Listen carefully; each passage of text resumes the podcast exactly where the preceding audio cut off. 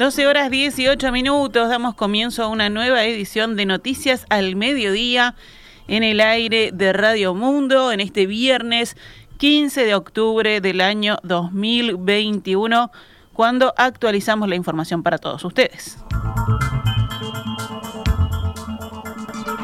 El presidente de la Comisión de Expertos en Seguridad Social, el doctor Rodolfo Saldain, aseguró que el sistema de seguridad social requiere una reforma si quiere ser sustentable a futuro. Esta mañana, en diálogo con el Perspectiva, Saldain explicó que la comisión tiene plazo hasta el 31 de octubre para presentar un documento con sugerencias y propuestas para la reforma jubilatoria y adelantó que un motivo para realizar cambios es, entre otras cosas, el componente demográfico del país. Esta reforma está eh, dominada fundamentalmente por un, diríamos, un componente de lo que veníamos hablando, es el cambio demográfico. Y eh, lo que afortunadamente es un sistema de seguridad social muy poderoso que tiene el Uruguay, eh, generado a lo largo de un siglo de evolución o más. La ley número uno en el Uruguay era una ley de seguridad social, aunque parezca curioso. Este, y ese sistema ha llegado a un nivel de cobertura muy, muy amplio, tanto en población trabajadora como en beneficiarios, el más amplio de América Latina y a nivel comparable con los países de la OCDE, lo cual es realmente una fortaleza a nivel nacional. Tiene una debilidad fuerte en cuanto a su sustentabilidad futura. Entre el 2009 y el 2019, el nivel del gasto público creció dos puntos y medio Estamos hoy por encima del 11 puntos, de 11 puntos del Producto Bruto Interno destinado al régimen jubilatorio exclusivamente y con una tendencia al alza. Saldain explicó que sin esta reforma se va camino a que pequeños grupos poblacionales sean quienes financien a las personas retiradas, aumentando la presión con la productividad. El presidente de la comisión dijo que es inviable una reforma donde el sistema se autofinancie, sino que en lugar de esto tendría que ser un sistema híbrido, donde se sumen los aportes que hacen los trabajadores con aportes fiscales. Consultado por los dichos del Frente Amplio y el PIT-CNT, que proponen cambios en la tributación para recaudar más, Saldain dijo que entiende que en el contexto económico en el que estamos, cree que no hay mucho mucho margen para aumentar la presión sobre el trabajo y la economía en general, pero no descartan recibir sus propuestas y evaluarlas. También habló sobre uno de los puntos más debatidos en la propuesta que la Comisión pretende realizar y que es lo que se refiere al aumento de la edad de retiro. El aumento de la edad de retiro y desde que empezamos a trabajar en este tema, eh, eh, en lo personal tomé la decisión de, bueno, este tema que es inevitable, hay que decirlo y hay que decirlo de entrada y con todas las letras. Obviamente no es simpático, eh, obviamente eh, a los decisores políticos les gustaría no tener que tomar una medida de estas características. por eso es que en buena medida esto se dilata, se ha venido dilatando. Cuanto más se dilate, no, no mejora la situación, ¿no? Empeora. El segundo escenario es más tenue, dijo Saldain, y el proceso comienza con los nacidos en 1971. Por último, el presidente de la comisión sostuvo que esta está totalmente abierta a recibir las iniciativas de quienes gobernaron durante 15 años, al igual que el PCNT, y que de momento no han recibido iniciativas. Esto es una, fue una, digamos, una, es una etapa preparatoria la que hicimos de tener un documento de trabajo. Ese documento de trabajo se elaboró con, eh, a partir de quienes habían planteado ideas e iniciativas. Eh, ahora estamos en un proceso que hoy creo que vamos a redondear de aclarar las dudas respecto del documento. Hoy vamos a estar recibiendo a los equipos actuariales que han estado apoyando para que informen bueno, de los cálculos y sus diferentes resultados. Y la semana que viene todos van a tener oportunidad de iniciar el proceso de plantear qué es lo que están pensando de cómo encarar el tema. De momento no ha habido planteos.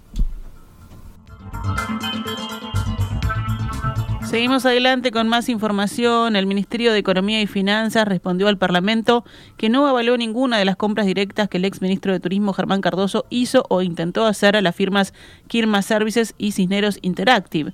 La cartera pretendía contar con esas dos empresas para la realización de una campaña de publicidad digital y de posicionamiento web. La respuesta del Ministerio de Economía llegó ayer a la Comisión Investigadora de la Cámara de Diputados que indaga las denuncias sobre presuntas irregularidades durante las últimas tres gestiones en el Ministerio de Turismo. Este escrito del Ministerio, según el observador, es la primera respuesta oficial que recibe la investigadora, más allá de los elementos aportados por distintos medios de prensa que hasta ahora eran el centro de las actuaciones de la investigadora. Economía, en su nota, recordó a la Comisión que el artículo 33 del texto ordenado de contabilidad y administración financiera, el TOCAF, establece que se debe contar con su autorización previa para recurrir al mecanismo de compra directa por excepción, tanto en los aspectos que configuran la necesidad de recurrir a esa causal como en lo relativo a los precios y condiciones de la compra. El diputado Frente Amplista Nicolás Viera, citado por el mismo medio, opinó que se trata de una nueva confirmación de que Cardoso cometió por lo menos irregularidades durante su gestión. El vocero del Sindicato Único Portuario y Ramas Afines, Supra, Álvaro Reinaldo, expresó ayer que hasta el momento no recibieron ningún llamado para sentarse a discutir el punto de discordia del preacuerdo negociado en el conflicto con Terminal Cuenca del Plata. La firma se frustró hace dos días cuando estaba a punto de concretarse debido a una diferencia de interpretación entre las partes. Reinaldo, hablando con la diaria, dijo, vamos a tratar de darnos un espacio, un tiempo para hablar con la empresa o con diferentes actores, ya sea la Administración Nacional de Puertos, el propio Ministerio de Trabajo, para ver si lo podemos resolver dialogando y no tener que llegar a tomar medidas, pero si es necesario, se hará, afirmó el sindicalista. La cláusula que las partes interpretan distinto refiere a que los trabajadores con más de cinco años de antigüedad y que ya tuvieron 13 jornales asegurados pasarían a tener 18. Desde el Supra se indicó que la empresa argumentó que esta mejora solo debía corresponder a quienes trabajaban desde antes del 2013, año en el que venció el último convenio colectivo que reconocía el mínimo de 13 jornales asegurados. Para el gremio, esta interpretación perjudica a cerca de 20 trabajadores que aún teniendo 5 años de antigüedad en la empresa no accederán al mínimo de 18 jornales. Esta controversia fue la que impidió la firma y el acuerdo está en suspenso. El Supra también procura que el Estado, de alguna forma, garantice que las personas que perderán el empleo en Montecón, debido al perjuicio que le genera a esa empresa el acuerdo entre el gobierno y Terminal Cuenca del Plata, puedan ser tomadas en otro lugar y con condiciones laborales similares. Por este tema, las partes quedaron en reunirse el próximo martes y los representantes del gobierno se comprometieron a llevar un documento sobre el, que, el cual empezar a trabajar. Esto ya es un avance, celebró Reinaldo. 12 horas 26 minutos, vamos con noticias de la emergencia sanitaria. Los extranjeros que viajen a Uruguay podrán vacunarse contra COVID-19 en el país desde el primero de noviembre, cuando sean abiertas las fronteras a los no residentes. Obviamente sujeto a la definición del Ministerio de Salud Pública, que como ustedes saben eh, es la, autoridad sanitaria, eh, pero en ese sentido creo que es una, una buena noticia en cuanto a la seguridad de, de nuestros conciudadanos y en cuanto también a un servicio más que se le ofrece al turista cuando llega al Uruguay. Allí escuchábamos al ministro de Turismo, Tabaré Viera, quien anunció que la inoculación estará disponible para los menores de 12 a 17 años que no tengan la posibilidad de hacerlo en su país y para los mayores de 18 años que quieran aplicarse una tercera dosis. Autoridades del Ministerio de Turismo se reunirán la próxima semana con las de los Ministerios de Defensa, Interior y Salud con el fin de afinar detalles. Uno de los principales objetivos es agilizar trámites de ingreso, según indicó el ministro, al anunciar la decisión de ofrecer la vacuna a extranjeros no residentes que ayer fue avalada por el presidente Luis Lacalle Pou. A pesar de que los anuncios de Viera parecieron confirmar la vacunación a turistas en Uruguay, el secretario de Presidencia, Álvaro Delgado, dijo al país que el asunto aún se está evaluando a partir de la disponibilidad de vacunas. Ayer fueron registrados casi 100 casos activos más de COVID-19 que el día anterior. El monitor oficial reportó anoche 1.463 personas cursando la enfermedad, 14 de ellas en CTI. Fueron detectados 185 casos nuevos en 10.098 análisis, o sea, una positividad del 1,83%. Falleció una persona con coronavirus en nuestro país. El índice de Harvard subió a 3,92 casos nuevos diarios cada 100.000 habitantes en los últimos siete días. Seguimos con más información del panorama nacional. Los tres candidatos a presidir el Frente Amplio realizaron ayer el primer acto unitario y a favor del sí a la derogación de los 135 artículos de la ley de urgente consideración. Tras un sorteo sobre el orden de los discursos, hablaron Ivonne Pasada, Fernando Pereira y Gonzalo Civila en la actividad organizada por el Comité de Base 9 de Julio en el barrio Brazo Oriental. Además de las coincidencias sobre los logros de los gobiernos del Frente Amplio y otros temas, la candidata y los candidatos, como se les mencionó en el acto, marcaron algunos perfiles. Pasada expresó que se lograron avances en los temas que hacen a las mujeres, logrando ser iguales en derechos y no en oportunidades.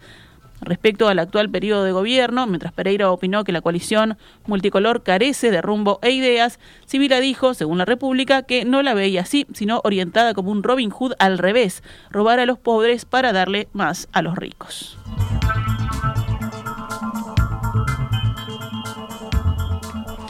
El rector de la Universidad de la República, Rodrigo Arim, manifestó que se espera un nuevo récord histórico de inscripciones para las carreras de 2022, que serán en modo híbrido entre presencialidad y virtualidad.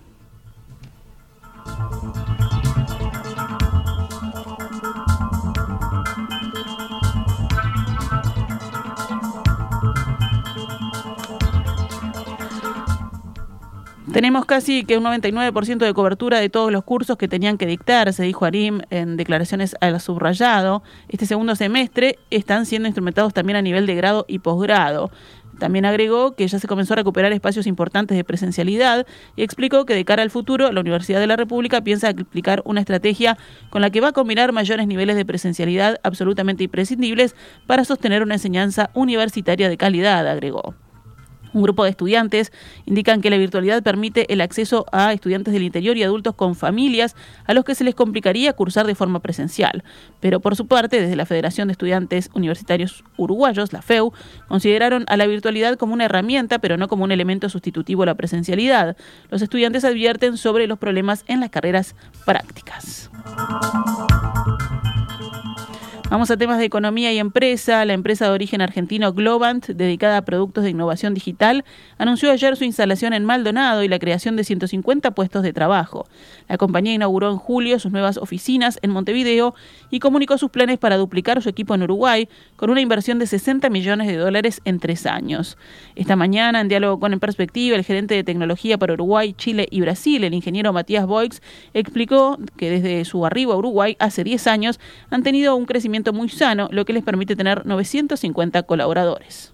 La realidad es que es una industria del talento, eh, es una industria que ofrece oportunidades y un potencial de desarrollarse, que los límites están en el talento que podamos eh, formar y crecer.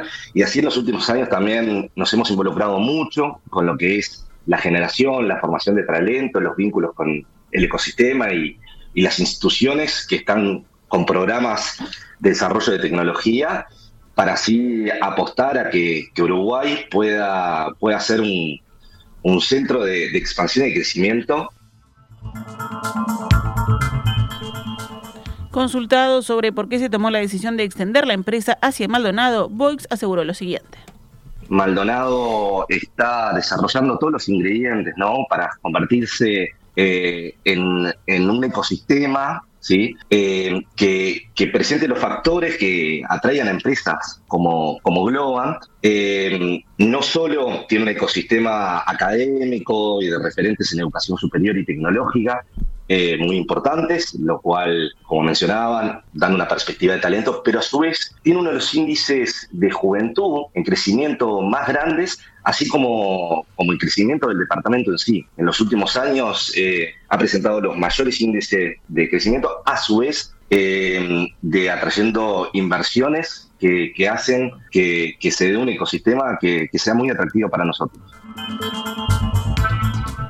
El gerente de Globant aseguró que uno de los desafíos es seguir generando talentos para Uruguay con el fin de expandirse a otros sectores del país y llegando a lugares donde la gente quiere vivir, explicó.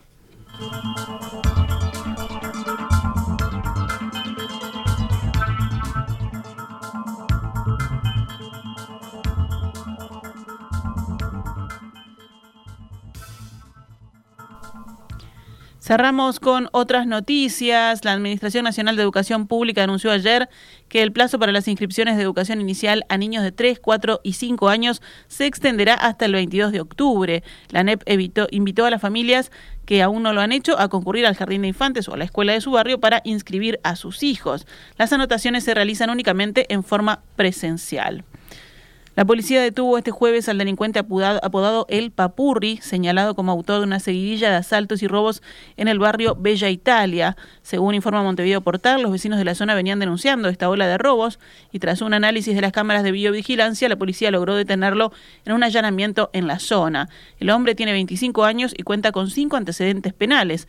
Tras su detención, el delincuente fue trasladado a fiscalía y quedó a disposición de la justicia.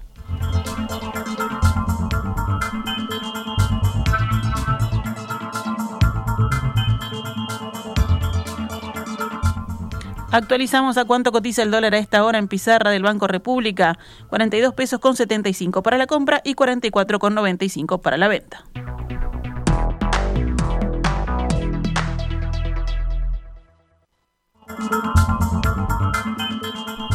Doce horas 37 minutos. Rápidamente nos vamos al panorama internacional.